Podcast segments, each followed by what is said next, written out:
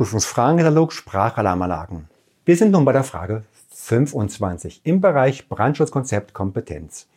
Die Frage, welche Festlegungen müssen innerhalb der Konzeptphase einer Sprachalarmanlage getroffen werden? Vier mögliche Antworten. Beschallungsumfang. Zweitens Niveauklassen.